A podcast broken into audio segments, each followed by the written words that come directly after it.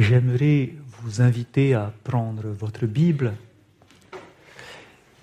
et nous allons ouvrir la parole de Dieu dans l'évangile de Luc au chapitre 24 parce que nous allons voir comment est-ce que Jésus faisait pour éveiller son Église.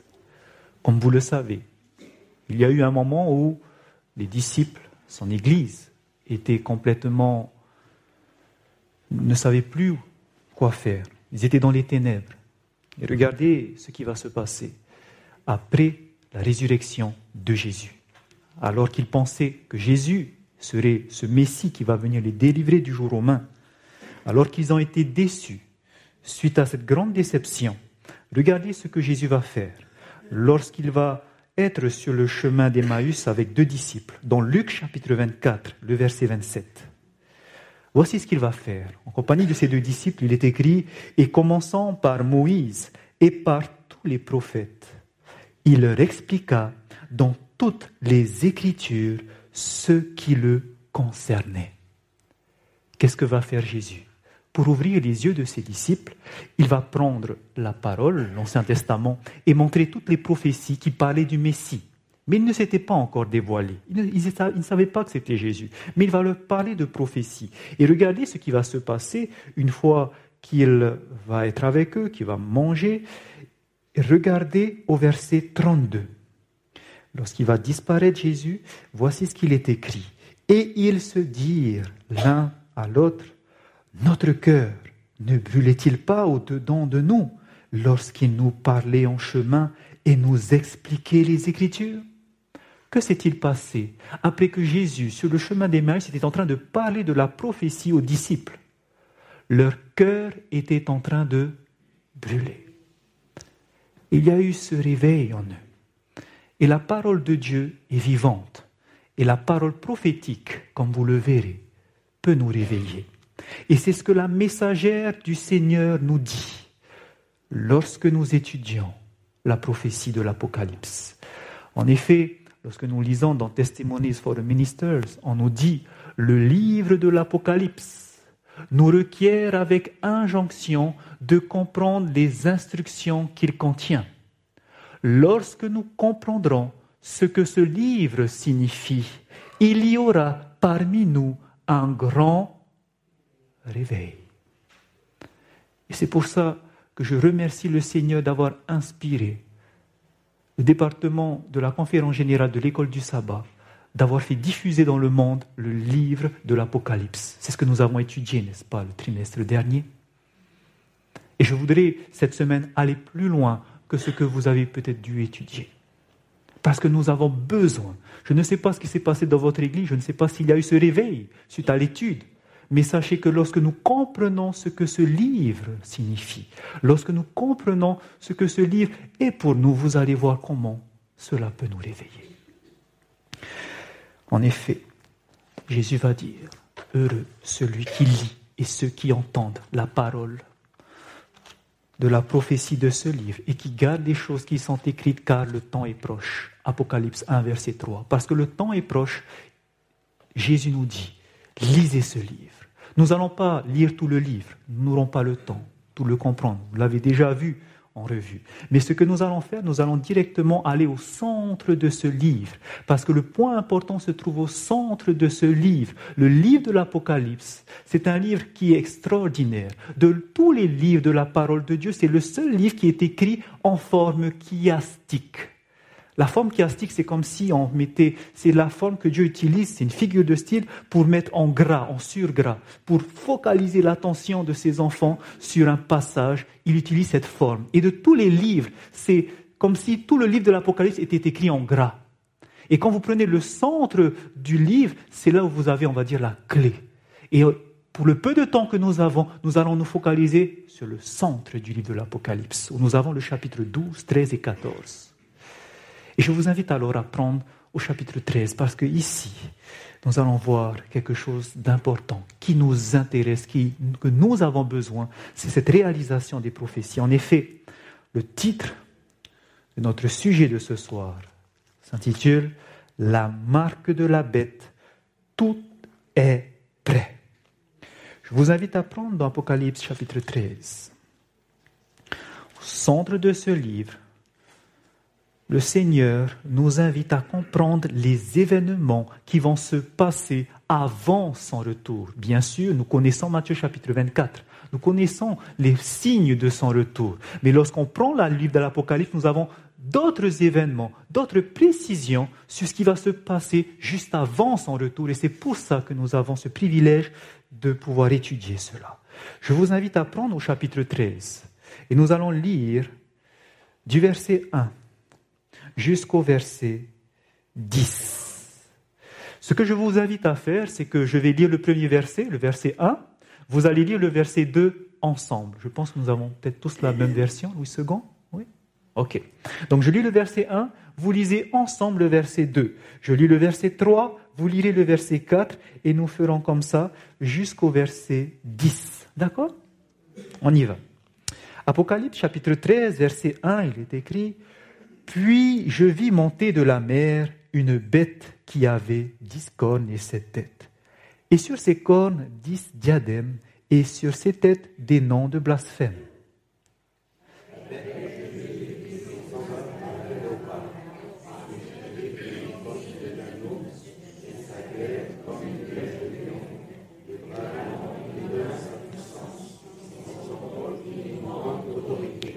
Et je vis l'une de ses têtes comme blessée à mort, mais sa blessure mortelle fut guérie et toute la terre était dans l'admiration derrière la bête.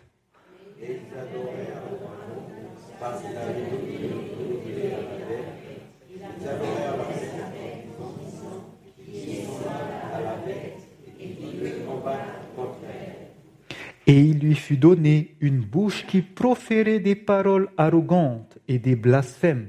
Et il lui fut donné le pouvoir d'agir pendant quarante-deux mois.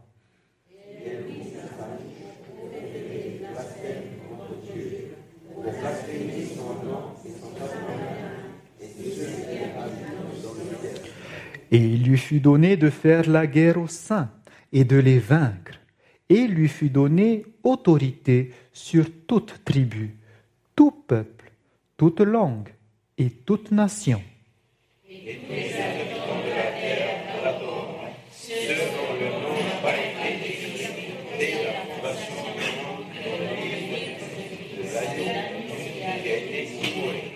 Si quelqu'un a des oreilles, qu'il entende.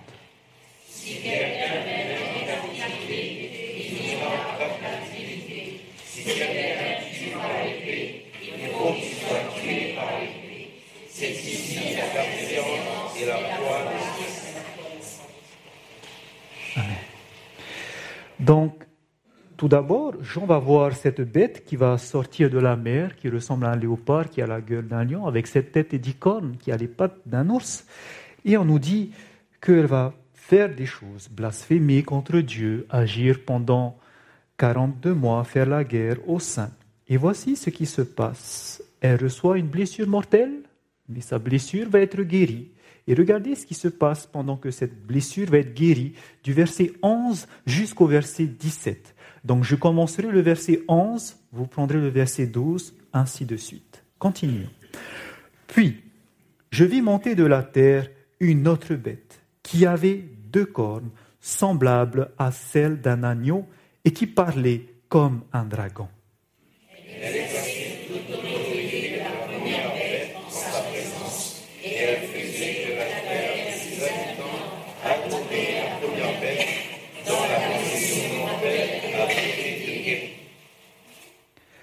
Elle opérait de grands prodiges, même jusqu'à faire descendre du feu du ciel sur la terre à la vue des hommes.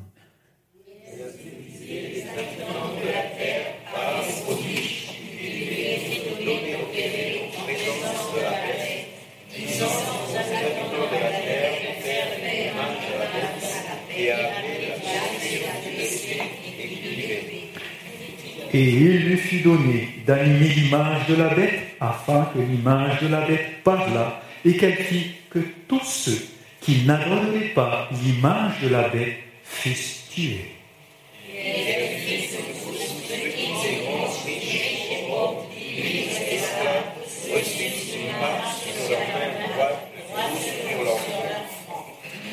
Et que personne ne put acheter ni vendre sans avoir la marque le nom de la bête ou le nombre de son nom.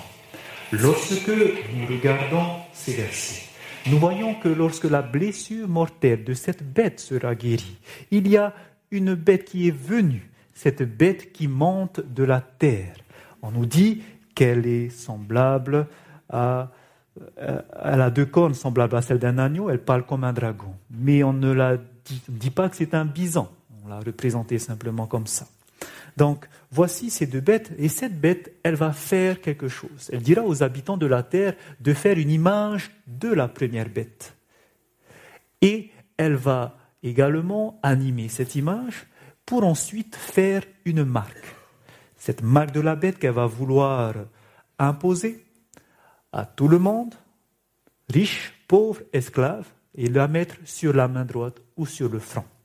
Donc elle va imposer cela et que personne ne pourra acheter ni vendre sans avoir cela. Donc ça sera, il arrivera un moment où tout le monde devra avoir la marque de la bête, sinon ils seront persécutés.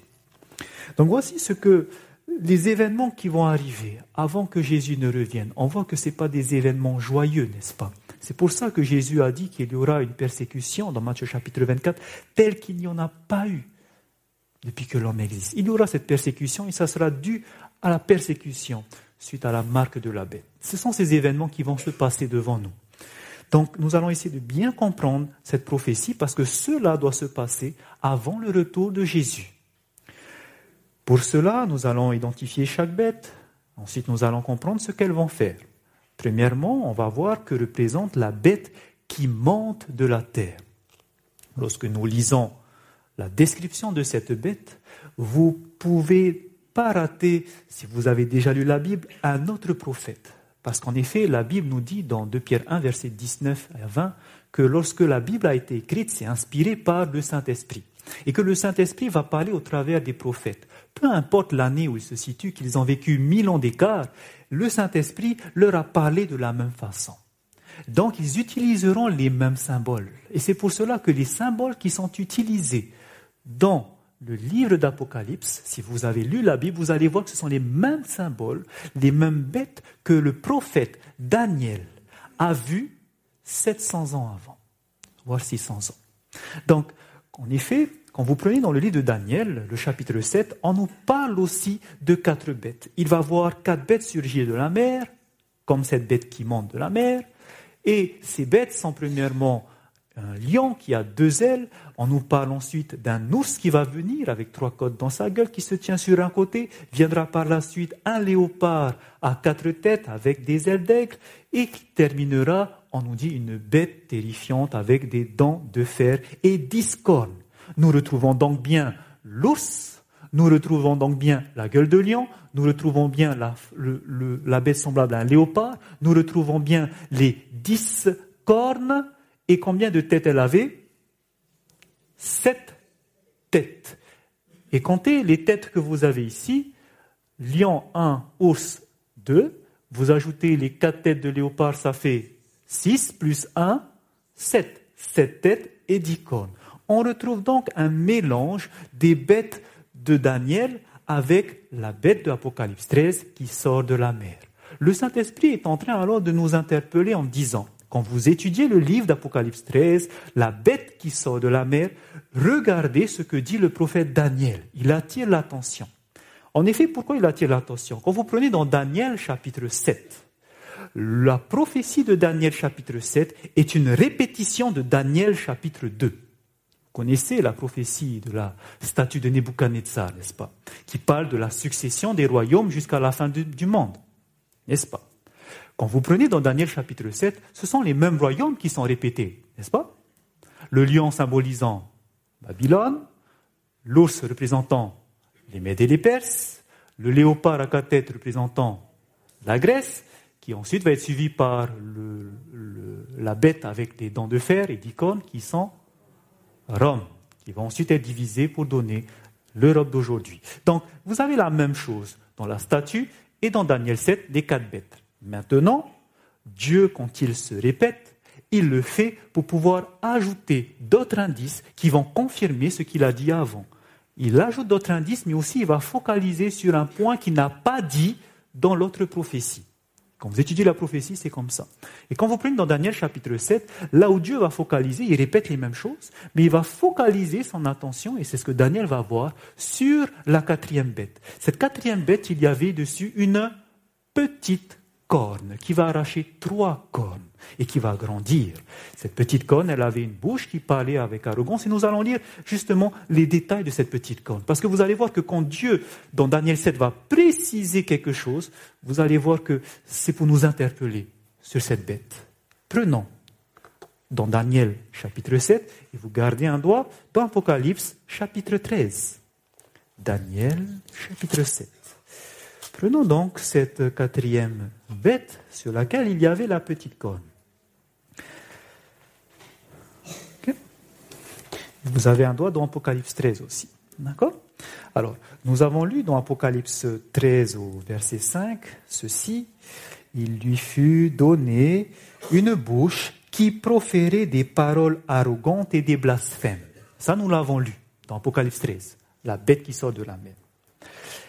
Elle parle avec arrogance. Regardez dans Daniel chapitre 7, là où Dieu va préciser cette petite corne, lorsque nous lisons au verset 20, regardez ce qu'il est dit. Et sur les dix cornes qu'il avait à la tête, et sur l'autre qui était sortie, devant laquelle trois étaient tombés, sur cette corne qui avait des yeux et une bouche parlant comment? Avec arrogance. Donc cette petite corne qui sort, elle parle aussi avec arrogance, de même que cette bête qui parle avec arrogance. Reprenez dans Apocalypse 13, on va lire encore une autre description au verset 6. Au verset 6, on nous dit par exemple, elle ouvrit sa bouche pour proférer des blasphèmes contre qui? Contre Dieu. Donc quand elle dit ces paroles arrogantes, quand elle blasphème, c'est contre Dieu. Prenez dans Daniel chapitre 7 et regardez au verset 25 contre qui la petite corne va parler également. Au verset 25, il dit, il prononcera des paroles contre le Très-Haut. Donc, également, il parle contre le Très-Haut. Reprenons dans Apocalypse 13, le verset 7, qu'est-il dit Et il lui fut donné, donc la bête qui sort de la mer, de faire la guerre aux saints et de les vaincre. Alors, alors, dans Daniel 7, que fait cette petite corne? Au verset 21, je vis cette corne faire la guerre aux saints et l'emporter sur eux. Terminons alors dans Apocalypse chapitre 13. Regardons ce dernier indice au verset 5. Et lui fut donné une bouche qui proférer des paroles arrogantes et des blasphèmes, et il lui fut donné le pouvoir d'agir pendant combien de temps? 42 mois. Lorsque nous prenons la petite corne dans Daniel chapitre 7 au verset 25, il prononcera des paroles contre le trio, il opprimera les saints du trio, et il espérera changer les temps et la loi, et les saints seront livrés entre ses mains pendant un temps, des temps et la moitié d'un temps. La durée donc de ces persécutions vont se faire pendant un temps, des temps et la moitié d'un temps. Et lorsque vous prenez ça littéralement, il est dit un an, deux ans et la moitié d'un an un an, deux ans et la moitié d'un an, ça fait trois ans et demi. Et quand vous convertissez ça en nombre de jours, un an dans le calendrier juif, c'est 360 jours. Vous faites 360 fois 3,5, vous trouvez 1260 jours. Pendant 1260 jours, la petite corne va faire la guerre au sein. Elle va régner pendant 1260 jours. Alors que la bête qui sort de la mer, on nous dit qu'elle le fait pendant 42 mois. 42 mois, un mois juif c'est 30 jours. Quand vous faites 42 multiplié par 30, ça vous fait également 1260 jours. Ce qui veut dire que la petite corne et la bête qui sort de la mer ce sont les mêmes entités. C'est clair pour tout le monde. Le Saint-Esprit est en train de nous dire que quand vous lisez la description, je parle de la petite corne. En effet, tous les deux parlent avec arrogance, tous les deux parlent contre Dieu, tous les deux font la guerre au sein et elles agissent pendant la même durée. Donc la Bible s'interprète par elle-même. Il y a ce système qui viendra à la fin des temps. Maintenant, dans la Daniel chapitre 7, on nous dit que quand vous prenez Daniel chapitre 7, elle règne pendant un temps, des temps et la moitié d'un temps. Donc son temps de règne est défini. 1260 jours. Et 1260 jours, quand vous prenez en prophétie, un jour, selon Nombre 14, 34, c'est une année. Ce qui veut dire que c'est pas 1260 jours, trois ans et demi littéral qu'elle va régner, mais c'est 1260 années pendant laquelle elle va régner. Elle règne pendant une longue période. Et cette longue période où elle va régner, eh ben, ça va être, il y aura une fin à cette période. Elle va s'arrêter à bout d'un moment. Et quand vous prenez dans Apocalypse chapitre 13, vous comprenez qu'on parle aussi de ce temps pendant lequel elle va régner. Apocalypse chapitre 13, regardez le verset 3. La petite corne règne pendant 1060 jours et ici également, vous allez voir que quelque chose va se passer. Au verset 3, il est dit, Et je vis l'une de ses têtes comme blessée à mort. Donc c'est là où vous voyez qu'elle va s'arrêter de régner. Et la question qu'on peut se poser, c'est pourquoi le, Saint-Esprit, quand il inspire les gens à écrire, il lui parle de la même bête. Il leur parle de la même entité. Ils ont toutes les mêmes caractéristiques. Pourquoi est-ce qu'il va reparler encore de cette petite corne? Eh bien parce que, oui, elle va recevoir cette blessure mortelle. Donc son règne a été à une fin.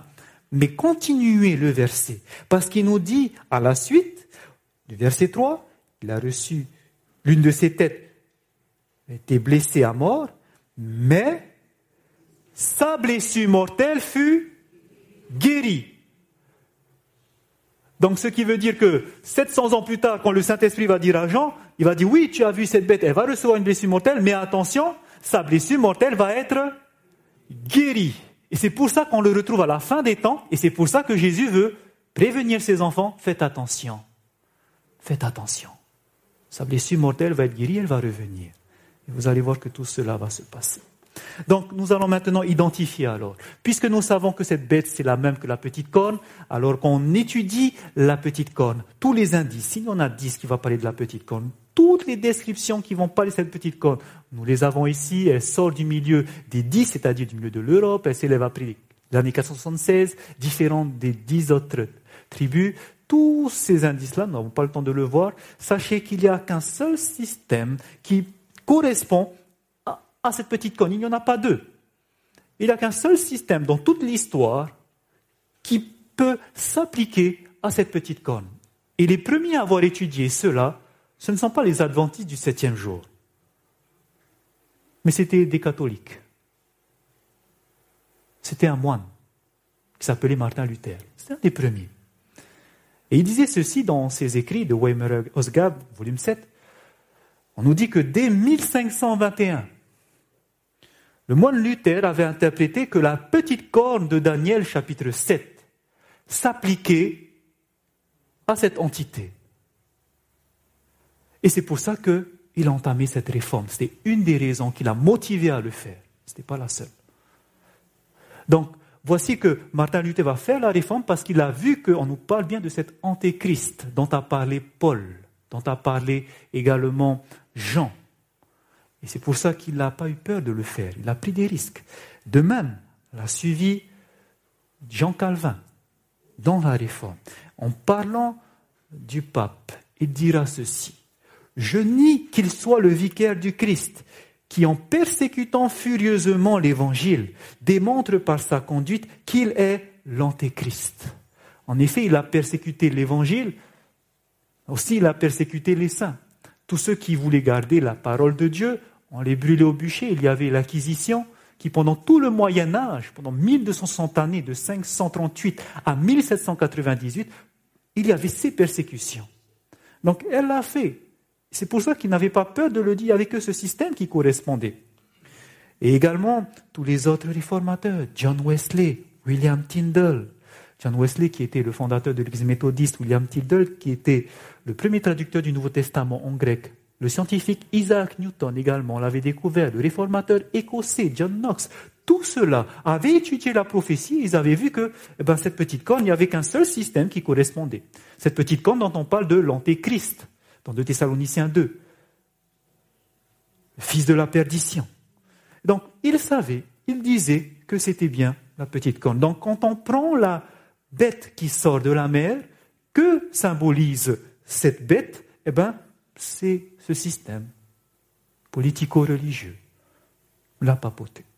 D'accord? Mais comme nous le savons, quand Dieu est en train de pointer un système, il n'est pas en train de condamner tous ceux qui font partie de ce système, n'est-ce pas?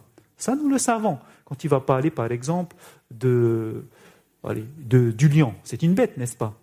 C'est pas parce qu'il a parlé du lion dans la, dans la prophétie que ça y est, ils sont tous condamnés. D'ailleurs, le roi Nebuchadnezzar a reconnu, a loué Dieu, n'est-ce pas?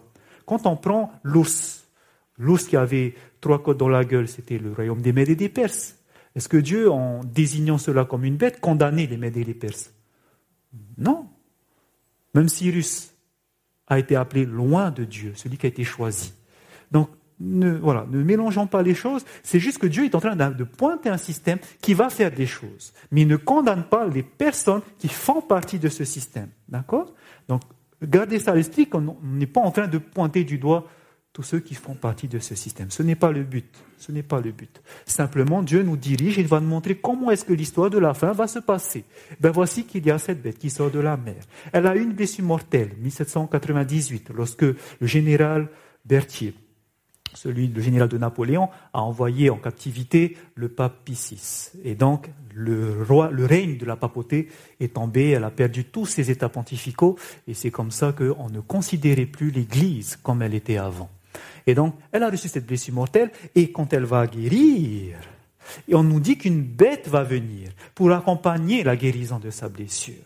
Et cette bête, c'est la bête qui monte de la terre. Donc, première bête, on sait qui est. Deuxième bête, de qui s'agit-il? La bête qui monte de la terre.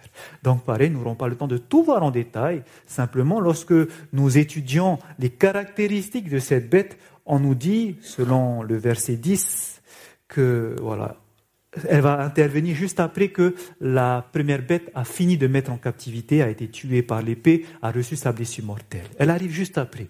C'est-à-dire, elle doit arriver après la fin du règne de la première bête, c'est-à-dire 1798. Elle vient dans cette période-là. Deuxièmement, quand on regarde cette bête, contrairement à la première, elle n'avait pas de couronne sur la tête. La couronne symbolisait la monarchie, comme il s'est passé dans les royaumes d'Europe. Mais maintenant, cette deuxième bête n'ayant pas de couronne, c'est donc pas une monarchie, mais le pouvoir est dans les mains du peuple, une démocratie. Quand nous prenons également cette bête, lorsque nous lisons le verset 11, il y a un mot qui est intéressant à, à relever, c'est quand on dit puis je vis monter de la terre? Le mot utilisé pour monter, cette bête qui monte de la terre, c'est le mot anabainon, qui signifie grandir comme une plante. Comme vous le savez, les plantes, ça ne grandit pas en un clin d'œil, n'est-ce pas? Ça met du temps, ça fait petit à petit. Donc cette bête va monter et grandir petit à petit de la terre. La terre est bien précisée pour faire opposition à l'autre bête qui vient de la mer. La mer, quand vous lisez dans Apocalypse chapitre 17, le verset 15, la mer est symbole de nation, de foule, là où il y a du monde, des langues. Et c'est ce qui symbolise tout le, tout la Méditerranée de l'époque. Il y avait l'Empire romain. Et on le sait que d'où elle vient, il y avait toutes ces civilisations qui se sont battues les unes après les autres, hein, Babylone, Mède, etc. Et elle vient pas de la mer, elle vient de l'opposé, de la terre. La terre, si la mer représente des foules, des nations, l'opposé, la terre, c'est donc un territoire où il y a presque personne, un territoire inoccupé. Et quand nous prenons également sa description, on nous dit qu'elle a deux cornes semblables à celles d'un agneau. On nous parle de l'agneau. Nous savons que l'agneau, dans la parole de Dieu, selon Jean chapitre 1, verset 29, cela symbolise qui? Jésus. C'est donc une nation qui a ces caractéristiques d'être une nation chrétienne. Donc, vous prenez tous ces indices et vous allez voir que dans l'histoire de l'humanité, quand vous prenez après 1798 et que vous essayez de chercher les territoires inoccupés de l'époque, et un territoire qui va devenir qui est un territoire chrétien, qui est une démocratie, eh ben vous allez voir que le seul territoire inoccupé à cette époque, c'était ce qu'on appelait à l'époque le Nouveau Monde. Le Nouveau Monde qui était l'Amérique du Nord. Et l'Amérique du Nord était inoccupée à l'époque. Et cette Amérique du Nord, eh ben, est-ce que là viendra une nation qui sera chrétienne? Oui, aujourd'hui, quand on parle des États-Unis d'Amérique, c'est une nation qui est chrétienne. Elle est bienvenue après 1798, car elle est venue petit à petit suite à la fameuse bataille qui a donné ce jour d'indépendance, l'Independence Day en 1776, et ensuite elle est devenue suite à la constitution qui a été acceptée par les 13 fédérations en 1990, une nation qui a été reconnue plus tard dans les années 1798. Donc c'est bien une nation qui va venir, une nation chrétienne, et qui va croître petit à petit. À l'époque, ce n'était pas une nation qui était puissante. C'est seulement après la guerre froide hein, que les États-Unis vont prendre une place sur, dans le monde. Donc tous les indices nous montrent qu'il s'agit bien des États-Unis, qui est chrétienne, n'est-ce pas? Parce que quand on parle des États-Unis, c'est une nation qui est protestante, et toutes les caractéristiques nous montrent qu'il s'agit bien de cette nation. Il n'y a pas d'autre. Il n'y a pas d'autre qui correspond à cette description. Donc, la bête qui monte de la terre, c'est les États-Unis d'Amérique. Et nous avons pris un bison pour la représenter, vous vous souvenez? Est-ce que la parole de Dieu nous dit que c'est un bison? Non. Qui a représenté ça? Ce sont les premières personnes qui ont étudié la prophétie et qui, pour la représenter, ont dessiné un bison. Parce que aux États-Unis d'Amérique, ben, on sait que les bisons sont natifs de l'Amérique du Nord. Ben, quelque chose d'intéressant. Quand Dieu utilise des symboles, c'est magnifique parce que souvent il nous fait des clins d'œil. Et vous allez voir aussi ça demain. En effet, quand vous parlez du symbole des États-Unis, nous pensons directement à quoi? À l'aigle, n'est-ce pas? L'aigle royal. En fait, ce n'est pas un aigle royal, c'est ce qu'on appelle plutôt le, la pigargue à tête blanche. C'est la même Bref, c'est cet aigle royal, la tête blanche, l'aigle. Et aujourd'hui, sachez que quand vous parlerez maintenant du symbole des États-Unis, ne dites plus c'est l'aigle royal, parce qu'il n'y a plus seulement l'aigle royal, il y a aussi, depuis l'année 2016, le bison. Voici ce que nous dit, censé à venir. Barack Obama a signé l'acte décernant au bovidé le titre de mammifère national des États-Unis une consécration pour les organismes œuvrant pour la préservation de l'espèce. Aujourd'hui, le deuxième symbole des États-Unis d'Amérique, c'est le bison. Et on se dit, waouh Ceux qui ont étudié la prophétie, Dieu les a vraiment inspirés, n'est-ce pas D'avoir fait ce dessin. Parce qu'aujourd'hui, c'est officiel. C'était bien bison. Voilà. Comment Dieu est bon, n'est-ce pas? Vous allez voir demain, c'est la même chose. Il, il fait des clins d'œil comme ça parce qu'il voit déjà l'histoire à l'avance, n'est-ce pas? Il voit déjà tout se passer à l'avance et il sait ce qui va se passer. Et c'est pour ça que les premiers étudiants de cette prophétie ont dessiné un bison. Et nous allons également voir que quand on parlait des deux cornes, deux cornes semblables à celles d'un agneau, deux cornes dans Abac chapitre 3 verset 4, vous avez un symbole de la corne. Que symbolise la corne? Quand vous prenez dans Habakkuk 3, verset 4, nous n'allons pas aller en détail, sachez que la corne symbolise aussi le pouvoir. Quand on dit qu'elle a deux cornes, c'est que cette, cette nation a deux pouvoirs. Quels sont ces deux pouvoirs? Ce sont les pouvoirs religieux et les pouvoirs civils. Pourquoi on dit ça? Parce que quand vous parlez dans Apocalypse chapitre 13, on nous dit à un moment qu'elle a le... Regardez le verset 14 par exemple. Elle dira aux habitants de la terre de faire une image à la, bête. Donc elle a ce pouvoir, cette autorité dessus les habitants de la terre. Et pour avoir ce pouvoir sur les habitants de la terre, c'est ce qu'on appelle le pouvoir civil. Elle n'a pas qu'un pouvoir civil. Regardez au verset 15, à la fin, on nous dit, et qu'elle fit que tous ceux qui n'adoreraient pas l'image de la bête. On nous parle d'adoration. Le verset 12 aussi nous dit, elle faisait que la terre et ses habitants adoraient la première bête. Elle peut dire aux personnes d'adorer. L'adoration, ce n'est pas civil, ça c'est religieux, n'est-ce pas? Donc les deux pouvoirs, ce qu'elle peut faire, elle a ce pouvoir religieux et ce pouvoir civil, qui sont semblables à celle d'un agneau. C'est-à-dire que le pouvoir qu'elle a sont en, accord avec l'agneau, avec la parole de Dieu. En effet, le pouvoir religieux des États-Unis, vous savez que c'est une nation protestante, c'est le protestantisme. Est-ce que c'est en accord avec la parole de Dieu? Oui. Pourquoi? Qu'est-ce qu'il a, Quelle est la première caractéristique des protestants? C'est qu'ils ne veulent pas comme roi, comme tête, un pape, n'est-ce pas? Un homme. C'est pour ça que ce pouvoir religieux, le protestantisme, caractérise, bien la nation des États-Unis d'Amérique. Le pouvoir civil, eh ben, qu'est-ce qui caractérise le pouvoir civil? Euh, c'est le républicanisme. Ils ne veulent pas de roi. Nous savons que Dieu ne voulait pas qu'Israël avait un roi, n'est-ce pas Quand vous lisez dans Samuel, a, Dieu était fâché parce qu'ils ont voulu un roi à la place, ils ont rejeté Dieu.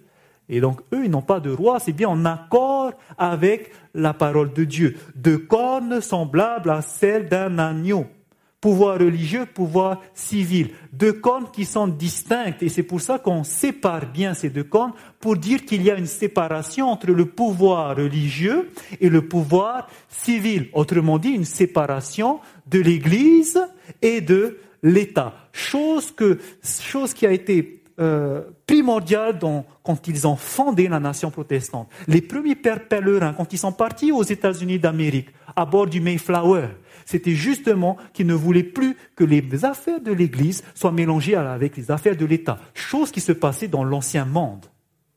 Dans l'ancien monde, eh ben, c'était l'Église qui, on va dire, euh, qui soudoyait un petit peu les rois, n'est-ce pas? Et on ne voulait plus avoir ça dans le Nouveau Monde. Et c'est ce qui a, marqué, c'est ce qui a fondé les États-Unis d'Amérique. Ça fait partie de son premier amendement. Et cet amendement-là, eh ben, a été ensuite voté plus tard pour, accentuer, pour qu'il n'y ait pas de, de, lien entre l'Église et l'État. Eh ben, le sénateur Lyndon Johnson, en 1954, va soumettre cette loi, et ça a été voté en 1959, pour dire qu'il faut, il faut faire une loi pour vraiment assurer ce premier amendement que les États-Unis ont, de séparer l'Église et de l'État. Et donc cet amendement soumettait à ce qu'il y avait euh, un institut qu'on appelait l'IRS qui pouvait aller dans les églises et faire attention qu'il n'y ait personne, aucun prédicateur qui est en train de, de, on va dire, de favoriser tel ou tel parti. Et s'il trouvait quelqu'un faire ça, eh ben, on le taxait lourdement. Et donc il fallait garantir cette séparation de l'Église et de l'État. Cette garantie a été votée et adoptée en 1959. C'est ce qu'on appelle l'amendement Johnson. Aucune relation entre les deux. Donc c'est pour ça qu'on parle bien de deux cornes, deux pouvoirs distincts. Nous allons voir cette bête, qu'est-ce qu'elle va faire? Pourquoi on parle de cette bête? Quel est son but? Regardez le verset 12. Pourquoi on parle de ces bêtes? Apocalypse 13, verset 12, il est écrit Elle exerçait toute l'autorité de la première bête en sa présence. Et elle faisait que la terre et ses habitants adoraient la première bête. Son but, c'est de faire que toute l'adoration revient à qui? Pas à Dieu, mais à la première bête, au système qui est la papauté. Comment elle va le faire? Eh bien, c'est ce qu'on va lire du verset 13, 14, 15, 16. On va voir juste les deux dernières étapes, parce qu'en réalité, il y en a trois. Regardez à partir du verset 14. Comment est-ce qu'elle va faire pour faire que toute la terre adore la première bête? Eh bien, verset 13, on nous dit, verset 14, on nous dit qu'elle va séduire les habitants de la terre avec ses prodiges, et elle va dire aux habitants de la terre de faire une image à la bête. Et ensuite, elle va animer cette image, pour que ceux qui n'adorent pas cette image fussent tués. Donc ça, c'est la première étape. Elle va dire aux habitants de faire une image de la première bête. Une fois qu'elle va animer cette image et faire que tous ceux qui n'adorent pas cette image soient tués, on nous dit au verset 16, la deuxième étape. Et elle fit que tous, petits et grands, riches et pauvres, libres et esclaves, reçussent quoi? Une marque sur leur main droite ou sur leur front, et que personne ne put acheter ni vendre sans avoir la marque, le nom de la bête ou le nombre de son nom. Qu'est-ce qu'elle va imposer maintenant, après avoir fait l'image? Une marque. C'est ce qu'on appelle la marque de la bête. Et que si on ne reçoit pas ça, eh bien, nous serons tués, persécutés. C'est pour ça qu'en tant que chrétien, c'est important de savoir c'est quoi cette image de la bête. C'est quoi cette marque de la bête, n'est-ce pas? Parce que ce sont des choses qui vont arriver et j'ai intérêt à ne pas recevoir cette marque. Je n'ai pas envie d'avoir cette marque.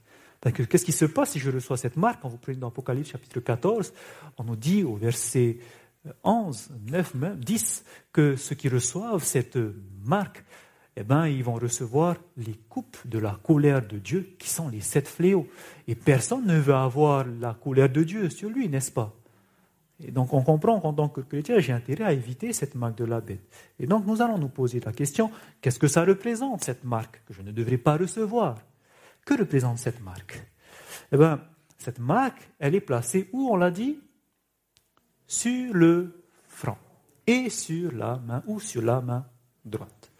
Eh bien, quand vous prenez dans Apocalypse chapitre 7, vous allez voir qu'en réalité, ce n'est pas tout le monde qui recevra cette marque. Il y aura un, un petit peuple qui ne recevront pas sur le front une marque.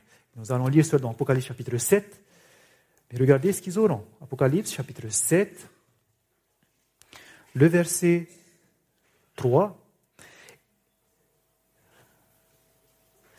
Il est écrit, ne faites point de mal à la terre, ni à la mer, ni aux arbres, jusqu'à ce que nous ayons marqué du sceau le front des serviteurs de notre Dieu. Un sceau sera placé sur ces serviteurs. Quel sera ce sceau? Le verset 2 nous dit, Et je vis un autre ange qui montait du côté du soleil levant, et qui tenait le sceau du Dieu vivant. Voilà. Qu'est-ce qu'ils avaient comme sceau sur le front alors, les serviteurs de Dieu? Le sceau de Dieu. Alors que d'autres recevront sur le front, pas le sceau de Dieu, mais la marque de la bête. On voit donc que la marque de la bête et le sceau de Dieu, tous les deux seront posés sur le front, ce sont deux choses qui sont en opposition. Deux choses opposées. Quand vous savez quel est le sceau de Dieu, vous savez quelle est la marque de la bête. Et quand vous prenez le sceau de Dieu, nous savons qu'est-ce que ça symbolise. Dieu a dit, c'est ma loi parmi mes prophètes. Le sceau de Dieu, nous connaissons les caractéristiques s'il s'agit du sabbat. Dieu a dit, gardez mes sabbats car ça sera un signe entre vous et moi, que je suis votre Dieu qui vous sanctifie. Un signe et un sceau, c'est la même chose. Le sceau de Dieu doit avoir, de même que tous les autres sceaux, le nom, le, le territoire qu'il occupe ainsi que sa législation. Et le quatrième commandement nous dit qu'il est l'Éternel qui a fait les cieux, la terre et tout ce qui s'y trouve. Il est l'Éternel, le Créateur de tout le monde. Donc le sceau de Dieu se trouve dans le quatrième commandement, c'est le sabbat. C'est pour cela qu'on adore, n'est-ce pas, le Seigneur? Parce qu'il est notre Créateur. C'est parce qu'il nous a créés que nous l'adorons. Et cette marque, cette marque d'autorité de Dieu, c'est ce quatrième commandement, le fait que j'observe cela, je suis en train, je suis scellé par Dieu. Ben, je, t'aime, Seigneur, je te sers, je, je te loue. Ce jour-là, c'est ton jour, je le respecte. Mais nous savons qu'il y a cette autre marque qui est opposée au sceau de Dieu. Cette marque qui va être faite par la deuxième bête et qui est cette marque de la première bête une marque d'autorité de la première bête de la papauté. Opposé donc au sabbat. Et l'opposé du sabbat, c'est un jour que l'homme a mis en place qu'on appelle le dimanche, le jour d'adoration du soleil, qui a été utilisé pour convertir en masse la population de Rome, de l'Empire romain. En effet, ils le reconnaissent, la papauté, que c'est leur marque d'autorité. Ils le disent eux-mêmes dans cette déclaration nous dit que le dimanche est la marque de notre autorité. L'Église se situe au-dessus de la Bible et son autorité à transférer l'observation du sabbat au dimanche en est la preuve. C'est l'Église qui a transféré l'autorité du sabbat au dimanche. C'est pour ça que dans Daniel chapitre 7, on nous disait que la petite corne, elle avait le pouvoir, elle a essayé de changer les temps et la loi. Elle a changé les temps en changeant le jour d'adoration du sabbat au dimanche. Et c'est ça qui marque son autorité. Et tout protestant qui garde le dimanche reconnaît cette autorité. En effet, les protestants, quand ils gardent le dimanche, ils savent, ils le savent que c'est l'Église catholique qui l'a changé. Et ils suivent cette tradition de l'Église catholique qui est une tradition humaine. on nous dit qu'elle va donc faire cette marque. Voici ce que les États-Unis vont faire un jour. Elle va imposer l'adoration du dimanche.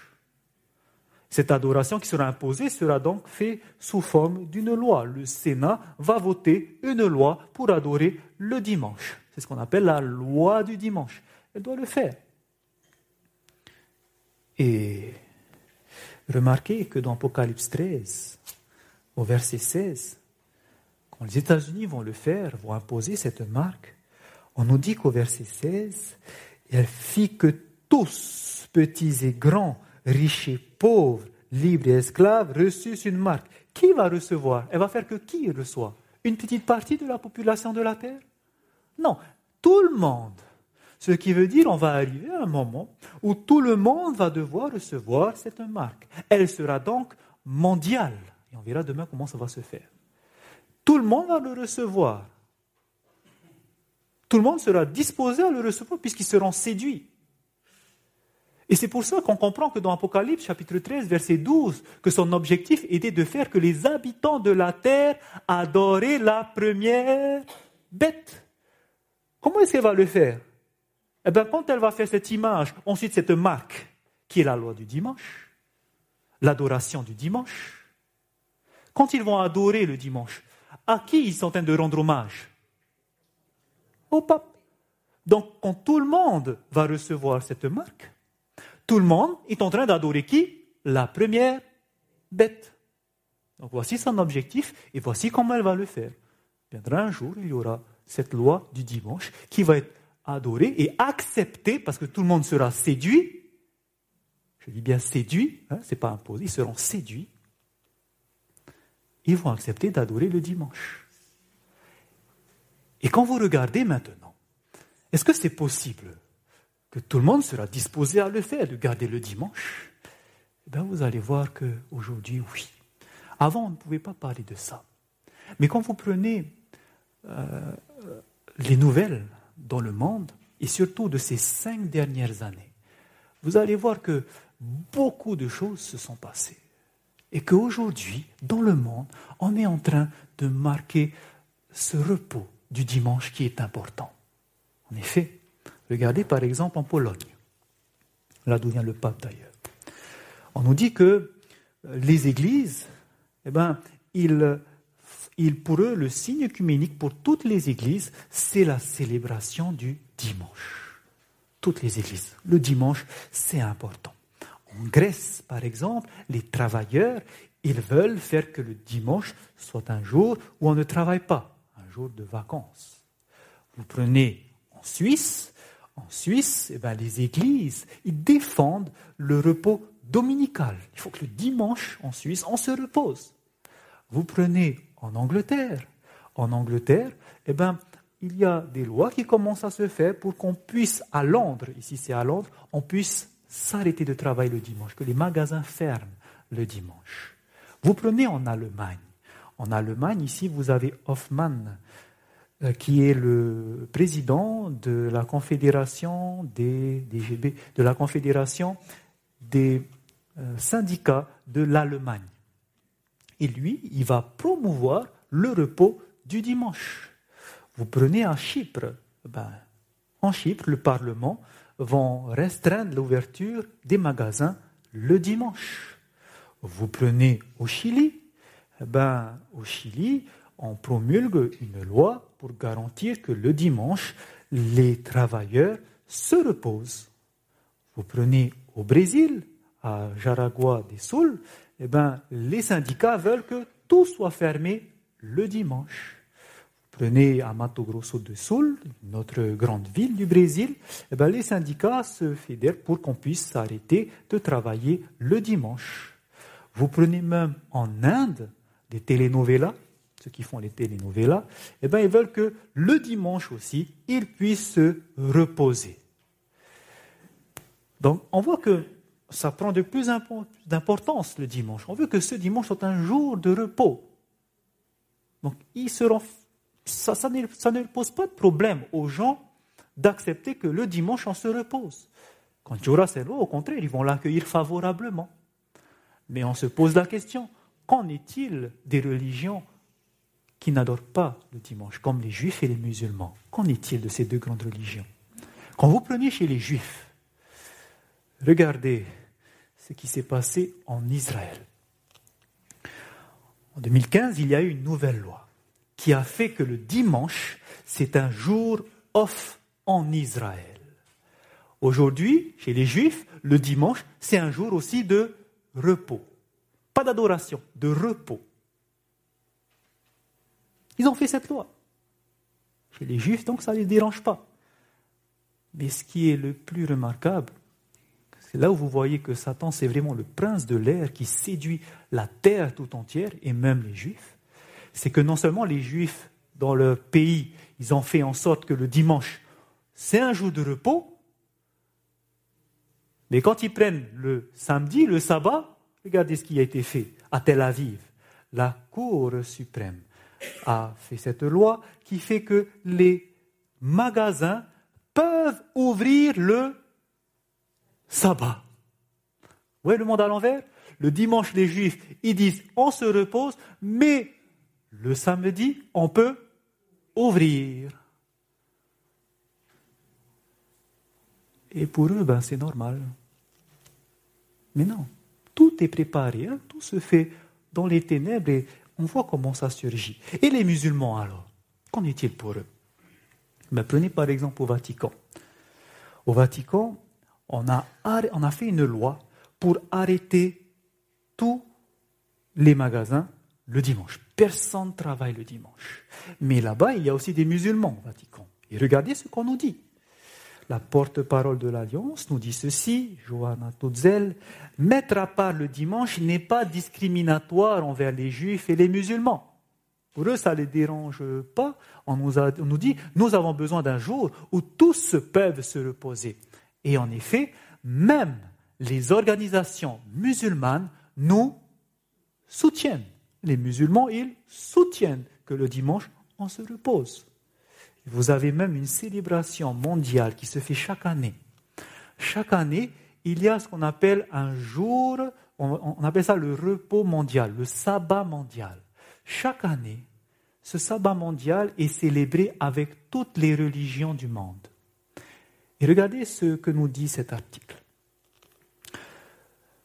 Le sabbat mondial commence avec un jeune juif soufflant de la chauffard, un musulman chantant l'appel à la prière musulmane, suivi par des prières de différentes religions, bouddhistes, baha'is, zoroastriens, chrétiens, hindouistes, natifs américains et sikhs. Et le révérend Reinhardt a déclaré que le sabbat mondial de la réconciliation religieuse, le jour saint interconfessionnel pour la paix et la réconciliation parmi toutes les religions, races, groupes ethnique et nation. Donc ce jour du sabbat mondial, c'est un jour saint interconfessionnel qui rassemble toutes les religions. Ils le font chaque année. Chaque année, vers le mois de mars-avril, ils décident de la date où ils vont faire ce repos. Et quand vous allez prendre le calendrier de tous ces événements, vous allez voir qu'il se fait toujours le même jour. Ce n'est pas un vendredi, ce n'est pas un samedi, mais ils le font les dimanches. Par exemple, au mois de mars de l'année dernière, c'était le 11 mars. Cette année, j'ai oublié de mettre la date. C'était aussi un, dimanche, mais je n'ai plus la date en tête. Chaque année, eh ben, c'est un dimanche. Et c'est ce qu'on appelle le jour saint interconfessionnel. Ça ne les dérange pas, ils acceptent cela. Donc, peu importe la religion, il n'y a pas voilà, le jour du repos, si c'est le jour du dimanche, ça ne dérange pas. On est prêt à le recevoir. Mais nous avons vu que qui va le faire? Ce sont les États-Unis qui vont imposer ça, n'est-ce pas? Ils vont imposer cette loi du dimanche. Donc on regarde aux États-Unis pour voir qu'est-ce qui se passe là-bas. Et quand vous prenez aux États-Unis, eh ben, eux aussi, leur marque, on va dire, d'unité pour tous les États-Unis, pour les, les chrétiens des États-Unis, c'est le dimanche, nous dit The Lord's Day Alliance. Le dimanche comme un jour d'unité des chrétiens. Et pour eux, le dimanche, ben, ça serait, c'est important. Et je voudrais que nous puissions, pour ceux qui comprennent l'anglais, écouter cela, et si vous ne comprenez pas, je traduirai juste après. Au Sénat, regardez ce qui a été dit en mars 2015 par la sénatrice Sylvia Allen. Voici ce qui a été proposé. Knives, or you can use whatever. It's the soul that is corrupt. And how we get to a moral rebirth in this country, I don't know, since we are slowly eroding religion at every opportunity that we have. Uh, probably we should be debating a bill requiring every American to attend a church of their choice on Sunday to see if we can get back to having a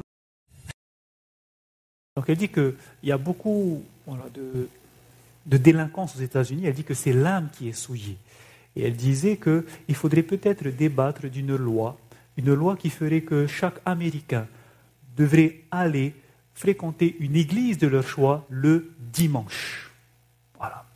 Donc même au Sénat, il y a des propositions qui se, font.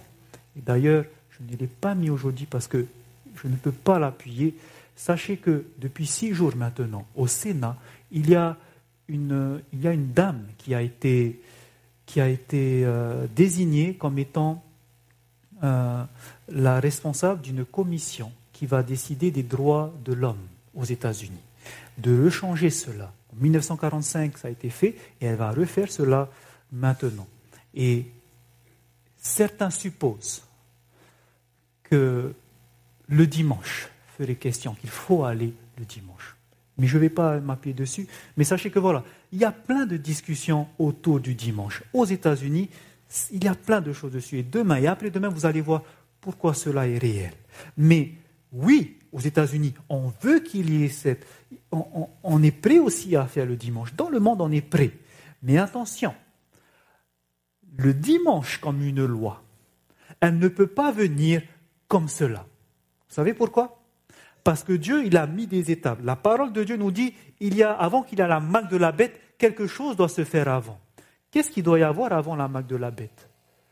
Avant qu'elle fasse cette marque de la bête, avant qu'il y ait cette loi du dimanche, qu'est-ce qu'il doit y avoir? L'image de la bête. Ce sont deux choses qui sont distinctes. L'un suit l'autre. D'abord, les habitants font l'image, la bête va animer l'image, et ensuite, elle va faire la marque. Il ne peut pas y avoir la marque de la bête si d'abord il n'y a pas l'image. Nous avons vu que la marque de la bête, ben, les gens sont disposés. Mais ça ne peut pas arriver, parce que qu'est-ce qui doit d'abord être fait? L'image. Alors la question c'est, qu'est-ce que c'est que l'image de la bête qui doit se faire? L'image de la bête, quand Dieu utilise ce mot image, c'est simple à le comprendre. Quand vous prenez un miroir devant vous, vous voyez quoi à l'intérieur? Votre image. Si je lève ma main, mon image, elle fait quoi? Elle lève ma main. Si je m'assois, que fait mon image? Elle s'assoit. Je me lève, mon image, elle se lève. Quand on dit que la bête va faire une image de la première bête, ça veut dire que les États-Unis vont agir de la même façon que la papauté. Ils vont faire la même chose. Et quand vous allez voir ce, ce que la papauté a fait, il y a eu un moment où, grâce à la papauté, il y a eu la loi du dimanche à, l'époque de Constantin. Mais regardez comment ça a été fait.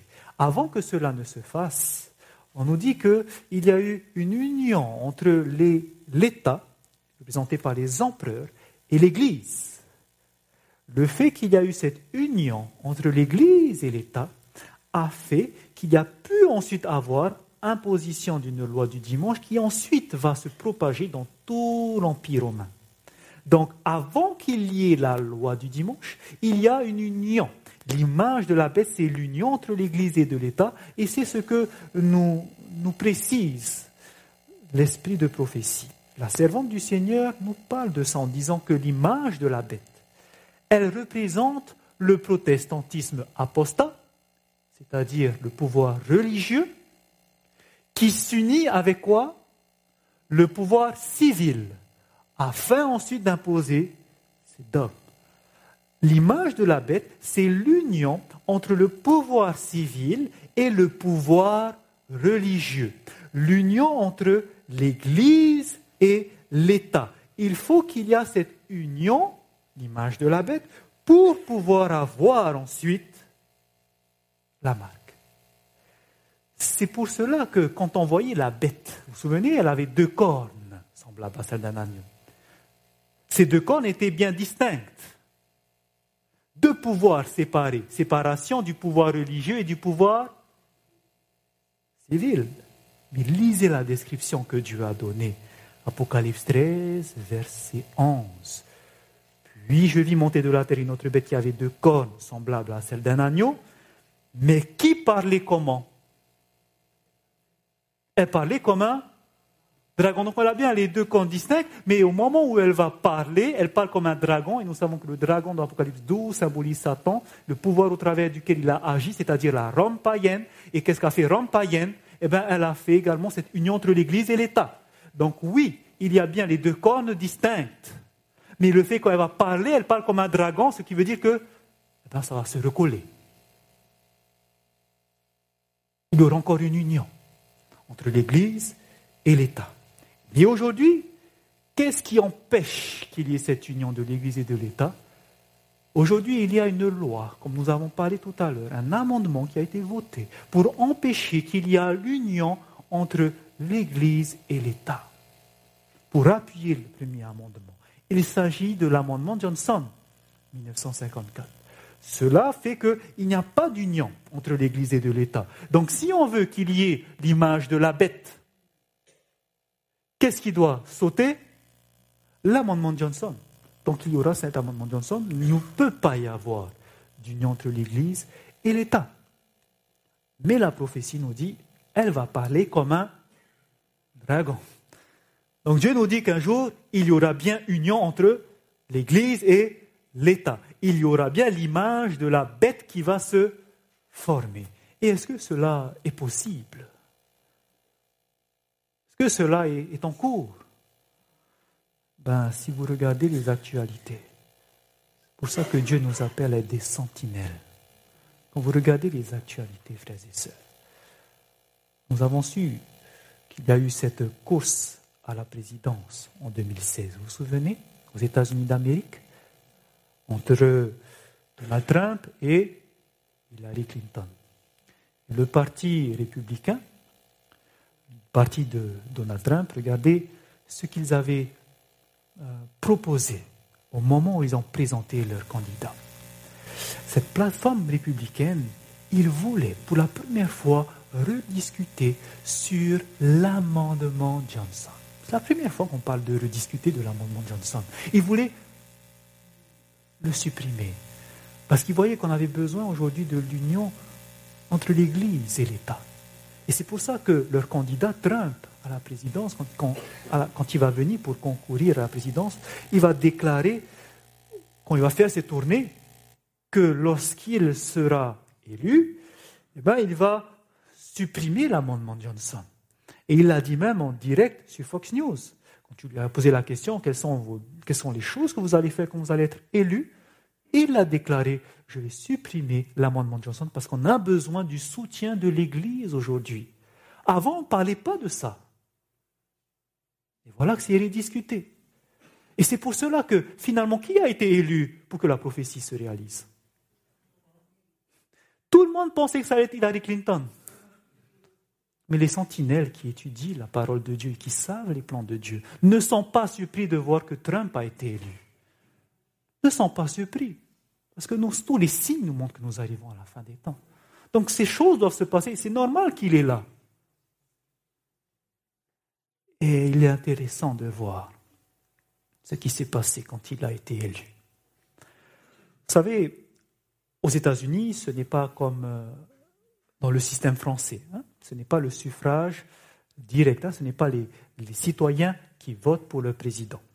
C'est ce qu'on appelle le suffrage universel indirect. Ils votent pour le représentant et ensuite ce sont les grands électeurs qui vont élire le président. C'est un vote indirect. Mais à chaque élection, ils, sortent ce qu'on appelle les exit polls, c'est-à-dire un sondage. Un sondage qu'ils font sur la population et en demandant à la population, vous aurez voté pour quel président? Ils font ça chaque élection. Et quand on regarde les élections qu'il y a eu pour Donald Trump, eh bien regardez, quand vous prenez euh, les catégories qu'ils ont fait, parmi les catégories qu'ils ont, qu'ils ont mis, il y avait une catégorie qui était la catégorie des protestants, parce qu'ils composent la majorité des, euh, des, électeurs. Et voici ce qui est intéressant, quand vous prenez les évangéliques, les protestants, on nous dit que eh ben, 81% ont voté oui pour Donald Trump. Ça veut dire quoi? Ça veut dire que quelque part, si Donald Trump est arrivé en tant que président, c'est quelque part grâce à qui? Eh bien, Aux évangéliques qui ont voté, les grands électeurs, et qui ont voté pour Donald Trump. C'est pour ça que cet article, par exemple, a été sorti suite à son élection, que les évangéliques blancs ont voté majoritairement pour Donald Trump, nous montrent les exit polls. Et c'est pour cela que, suite à cela, ce qui va se passer aux États-Unis, c'est quelque chose une première. Une première qui va se passer parce qu'autour du président va se former ce qu'on a appelé le POTUS Shield. POTUS Shield, shield bouclier, POTUS veut dire President of the United States. Le bouclier du président des États-Unis d'Amérique. C'est un bouclier de quoi? Un bouclier de prière. Qui a été fait par qui? Qui a été fait par, des, par les, des dénominations évangéliques protestantes, qui vont s'unir autour du président pour prier pour lui. Et regardez ce qu'on nous dit concernant ce Shield. Le Ring Watch, Ring Wing Watch nous dit ceci que la plupart des leaders religieux de droite sont venus à Washington, D.C. la semaine dernière pour lancer Potter's Shield. Et regardez, ça sert à quoi ça? Pourquoi il y a ce mouvement? Un mouvement qui est destiné en partie à discerner déclarer et décréter les stratégies du Seigneur pour notre nation, spécialement envers les trois branches du gouvernement des États-Unis. Ça sert à quoi le potentiel? Ce sont des religieux, des leaders religieux qui vont s'unir autour du président pour lui dire, voici ce que le Seigneur a dit que tu fasses. L'Église est en train de s'unir, différentes dénominations. Mais ils s'unissent ensemble pour pouvoir faire quoi? Être autour du président et dire voici ce que tu dois faire. Et pensez-vous que le président va dire oui ou non? S'il est là, c'est grâce à qui? Voilà, comprenez hein? C'est grâce à ses leaders religieux aussi. Et donc ils s'unissent autour de lui pour prier. Et c'est pour cela que vous lirez des articles comme ceci dans CBS News. Le futur de l'Amérique est littéralement dans les mains de qui? De l'Église d'aujourd'hui. Pourquoi? Grâce au Potter's Shield. Les leaders sont là et ils conseillent le président. Et Marc Gonzalez l'a dit, et voici également ce qu'on nous dit. Dieu nous a donné une opportunité, une grâce pour parler, pour engager réellement comme nous ne l'avions jamais fait et de nous permettre de changer ce pays à travers la puissance de la prière, du jeûne et de la recherche de Dieu. Le potentiel, c'est un mouvement qui est puissant, qui pourra changer la direction des États-Unis. Parce que maintenant, ils peuvent, l'Église est là. Union entre l'Église et l'État. C'est pour ça que Trump a même euh, établi, constitué un bureau de conseillers. C'est conseiller en matière de religion, avec tous ses leaders. Donc non seulement le potentiel, mais vous avez également son conseiller en matière de religion. Et parmi ces conseillers en matière de religion, il y a un grand leader charismatique qui s'appelle Kenneth Copeland. Peut-être que vous avez déjà entendu parler de lui. Oui? Kenneth Copeland. Et regardez ce qu'il va dire sur, le, euh, Ring Wing Watch. Il dira ceci. Que je suis, il dira ceci, que je suis totalement convaincu que si Dieu a quelque chose à me dire pour Donald Trump, eh ben, le président doit l'entendre. Et je, n'ai aucun doute que quand je lui dirai, il devra le faire parce que ça ne vient pas de moi, mais ça vient de Dieu. Autrement dit, Donald Trump, tu es soumis à Dieu, il a des choses à dire directement à toi. Et donc c'est pour ça que c'est l'Église maintenant, qui, c'est, Dieu qui va te diriger, qui, qui va dire ce que tu dois faire.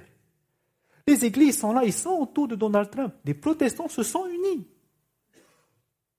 pour pouvoir s'unir avec l'État. Et c'est pour ça qu'on lit des déclarations comme ceci. De la servante du Seigneur qui dira par exemple, dès que les principales églises protestantes des États-Unis s'uniront sur des points de doctrine qui leur sont communs et feront pression sur l'État pour l'amener à imposer leurs décrets et à soutenir leur institution. L'Amérique protestante sera formée à une image de la hiérarchie romaine. Et la conséquence inévitable en sera l'application de peines civiles aux délinquants. Je vous pose la question. Est-ce que cette parole d'Ellen White est en train de se réaliser? Est-ce que les principales églises protestantes sont en train de s'unir?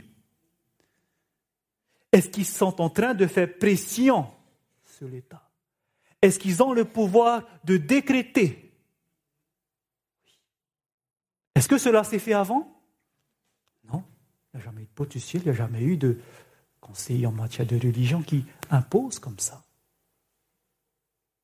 Mais cela est en train de se passer sous nos yeux. Et quand il y a cela, on nous dit que l'Amérique formera une image à la hiérarchie romaine. L'Amérique protestante fera cette image de la bête. Mais n'oubliez pas, qu'est-ce qui bloque l'union de l'Église et de l'État au niveau institutionnel? L'amendement Johnson. Mais écoutez ce qui s'est passé l'année dernière. This financial threat against the faith community is over. No one should be censoring sermons or targeting pastors. Under the federal tax code, the Johnson Amendment says the IRS can investigate churches and they can potentially lose tax exempt status if they engage in politics. Trump's executive order intends to weaken that law, but only Congress can repeal it. During his campaign, Trump told Catholic television channel EWTN he was upset that the law was preventing him from getting religious endorsements. And I said, When are you going to endorse me? And they said, We can't do that. Uh-huh. And I said, Why can't you do that? They said, We're not allowed to do that. If we did that, we'd lose our tax exempt status. Right. And I said, why is that? And they told me about the Johnson Amendment, 1954. And I said, we're going to get rid of the Johnson Amendment. Trump's executive order is intended to give the IRS more discretion to ease up on any enforcement against religious groups who get political. Minutes after the new executive order was signed, the ACLU said it would file a lawsuit. But once the text of the order was released, the language was noticeably scaled back. And some on the left say the order actually won't change much at all. The churches of America, the, the clergy of America, they have free speech now.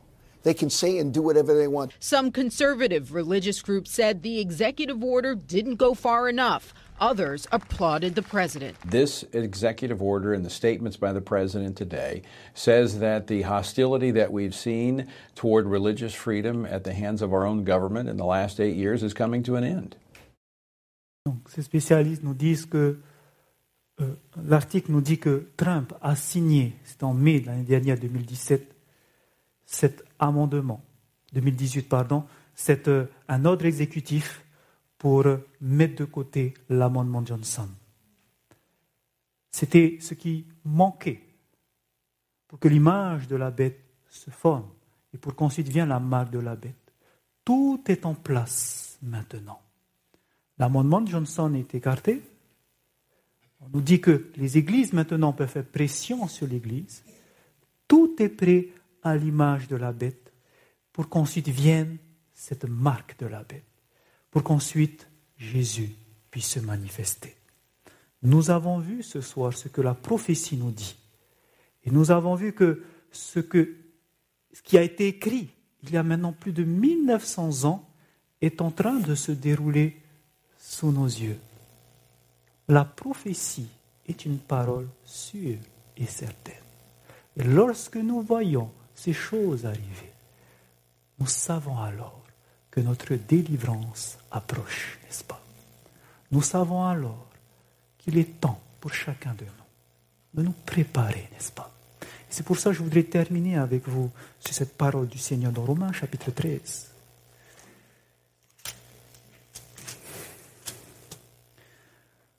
La prophétie est en train de s'accomplir sous nos yeux. Nous le voyons, nous ne pouvons pas le nier. Maintenant que nous voyons cela, voici le conseil que l'apôtre Paul nous adresse ce soir dans Romains 13, verset 11.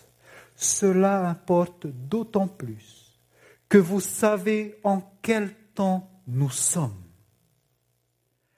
C'est l'heure de vous réveiller enfin du sommeil, car maintenant le salut est plus près de nous que lorsque nous avons cru. Est-ce que vous êtes d'accord avec cette parole? Le Seigneur est proche. Les choses sont en train de se passer sous nos yeux. Et c'est pour cela que l'Église a besoin de se réveiller. Il n'est plus temps de se chamailler dans l'Église. Il n'est plus temps de servir le Seigneur à moitié. Dieu veut que chacun de nous, nous puissions donner notre cœur entièrement à Jésus-Christ. Il n'est plus temps de jouer à la religion, de venir à l'église pour dire qu'on est fidèle chaque sabbat. Mais quand il s'agit d'étudier la parole, je n'ai pas envie. Lorsqu'il s'agit de se mettre à genoux pour prier, ce n'est pas ma priorité le matin. Ce n'est plus le moment de jouer à être des religieux, frères et sœurs. Aujourd'hui, le Seigneur appelle son Église à se préparer. Aujourd'hui, le Seigneur appelle ses enfants. Préparez-vous. Préparez-vous. Ce n'est plus le temps de jouer. Nous puissions chacun de nous regarder notre état spirituel.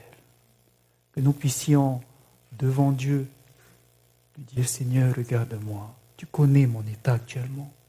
Tu sais ce que je fais actuellement. C'est toi qui vois ce que je fais quand je suis à la maison, quand il n'y a personne, quand je suis avec ma femme, mes enfants. Tu connais mon comportement. Tu sais comment je suis au travail. Et tu sais combien est-ce que je ne te reflète pas. Tu sais que je suis un chrétien qui vit à moitié pour toi, à moitié pour le monde. Mais aujourd'hui, j'ai compris. Il est temps de me réveiller. Il est temps de laisser ces désirs de la chair. Il est temps de se laisser ces plaisirs du monde. Parce que ces choses-là ne vont pas vous sauver. Vous allez jouir de ces choses pendant un peu de temps. Mais comment on peut être fou pour jouir de ces petites choses alors qu'à côté, vous avez la vie éternelle. Que sert-il à un monde, à un homme, d'avoir tous les biens de ce monde si un jour il perd son âme? Que nous puissions alors chacun nous poser cette question. Que je puisse m'auto-évaluer et dire Seigneur, aujourd'hui, j'ai besoin de me réveiller. Pas seulement vous, mais il y a d'autres qui ne sont pas ici ce soir. Vous les connaissez. Ils ne sont pas venus, ils ont leur raison. Et vous avez aussi, je pense, cette inquiétude pour eux, n'est-ce pas? Vous voulez aussi qu'ils se réveillent, n'est-ce pas? Vous voulez que tous nous soyons prêts pour le retour de Jésus, n'est-ce pas? Et c'est pour ça que nous avons aussi cette responsabilité de les appeler à venir demain soir. Que chacun nous puissions ne pas rater cette semaine de réveil. Parce que je sais, je suis convaincu que Dieu a mis cela en place et qu'il souhaite que son Église en Calédonie puisse se réveiller pour faire le travail de Dieu. Que le Seigneur puisse bénir son Église. Amen.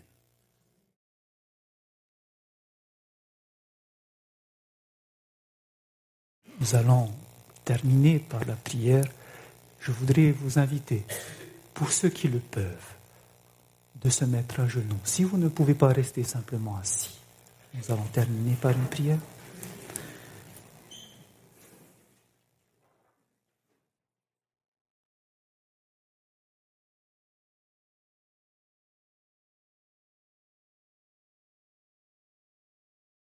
Éternel, notre Dieu, ô combien tu es bon, combien tu es miséricordieux envers tes enfants. Merci, car tu ne nous as pas laissés dans l'ignorance ce soir, mais tu es venu à nous, tu nous as montré ta parole prophétique, et tu nous montres qu'il est temps de se réveiller. le jour du salut est encore plus proche que lorsque nous avons cru. Et c'est pour cela que d'un commun accord, nous ressentons ce besoin d'avoir ce réveil spirituel en nous. Et nous voulons alors te demander, prends nos cœurs, Seigneur, change-nous transforme-nous, car nous ne pouvons le faire tout seul. Notre nature charnelle nous attire tellement loin de toi. Ô Seigneur, fais mourir cette nature en nous et que tu puisses nous baptiser de ton Saint-Esprit afin que nous puissions marcher selon tes voies. Ô Seigneur, je te prie pour tes enfants ce soir afin que tu puisses susciter en eux cette inquiétude pour leurs frères et sœurs qui ne sont pas là, qu'ils puissent prendre ce fardeau de les appeler dès ce soir ou demain à venir, parce que tu les appelles, Seigneur. Tu veux que ton Église se réveille. Ô Seigneur, nous remettons cela entre tes mains et nous te prions que tu puisses susciter ce réveil dans ton Église. Si c'est le temps que tu as choisi, qu'il soit fait selon ta volonté. D'ici là, accorde-nous une bonne nuit de repos. Continue à nous diriger pendant la journée de demain. Je te prie spécialement pour nos pasteurs qui seront en formation, pour pasteur Koulakov qui viendra. Dirige-le, Seigneur, et que nos pasteurs, Seigneur, puissent être unis pour cette Église en Calédonie qui a besoin de toi.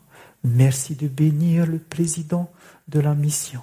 Merci de bénir le pasteur de, chaque église qui est ici. Merci Seigneur de les oindre de ton esprit et qu'ils puissent Seigneur accompagner ton peuple, ton troupeau vers cette nouvelle Jérusalem. C'est dans le nom de ton Fils Jésus-Christ que nous voulons te laisser cette prière et nous te remercions de l'exaucer car c'est au nom de ton Fils Jésus-Christ que nous t'avons demandé toutes ces grâces. Amen.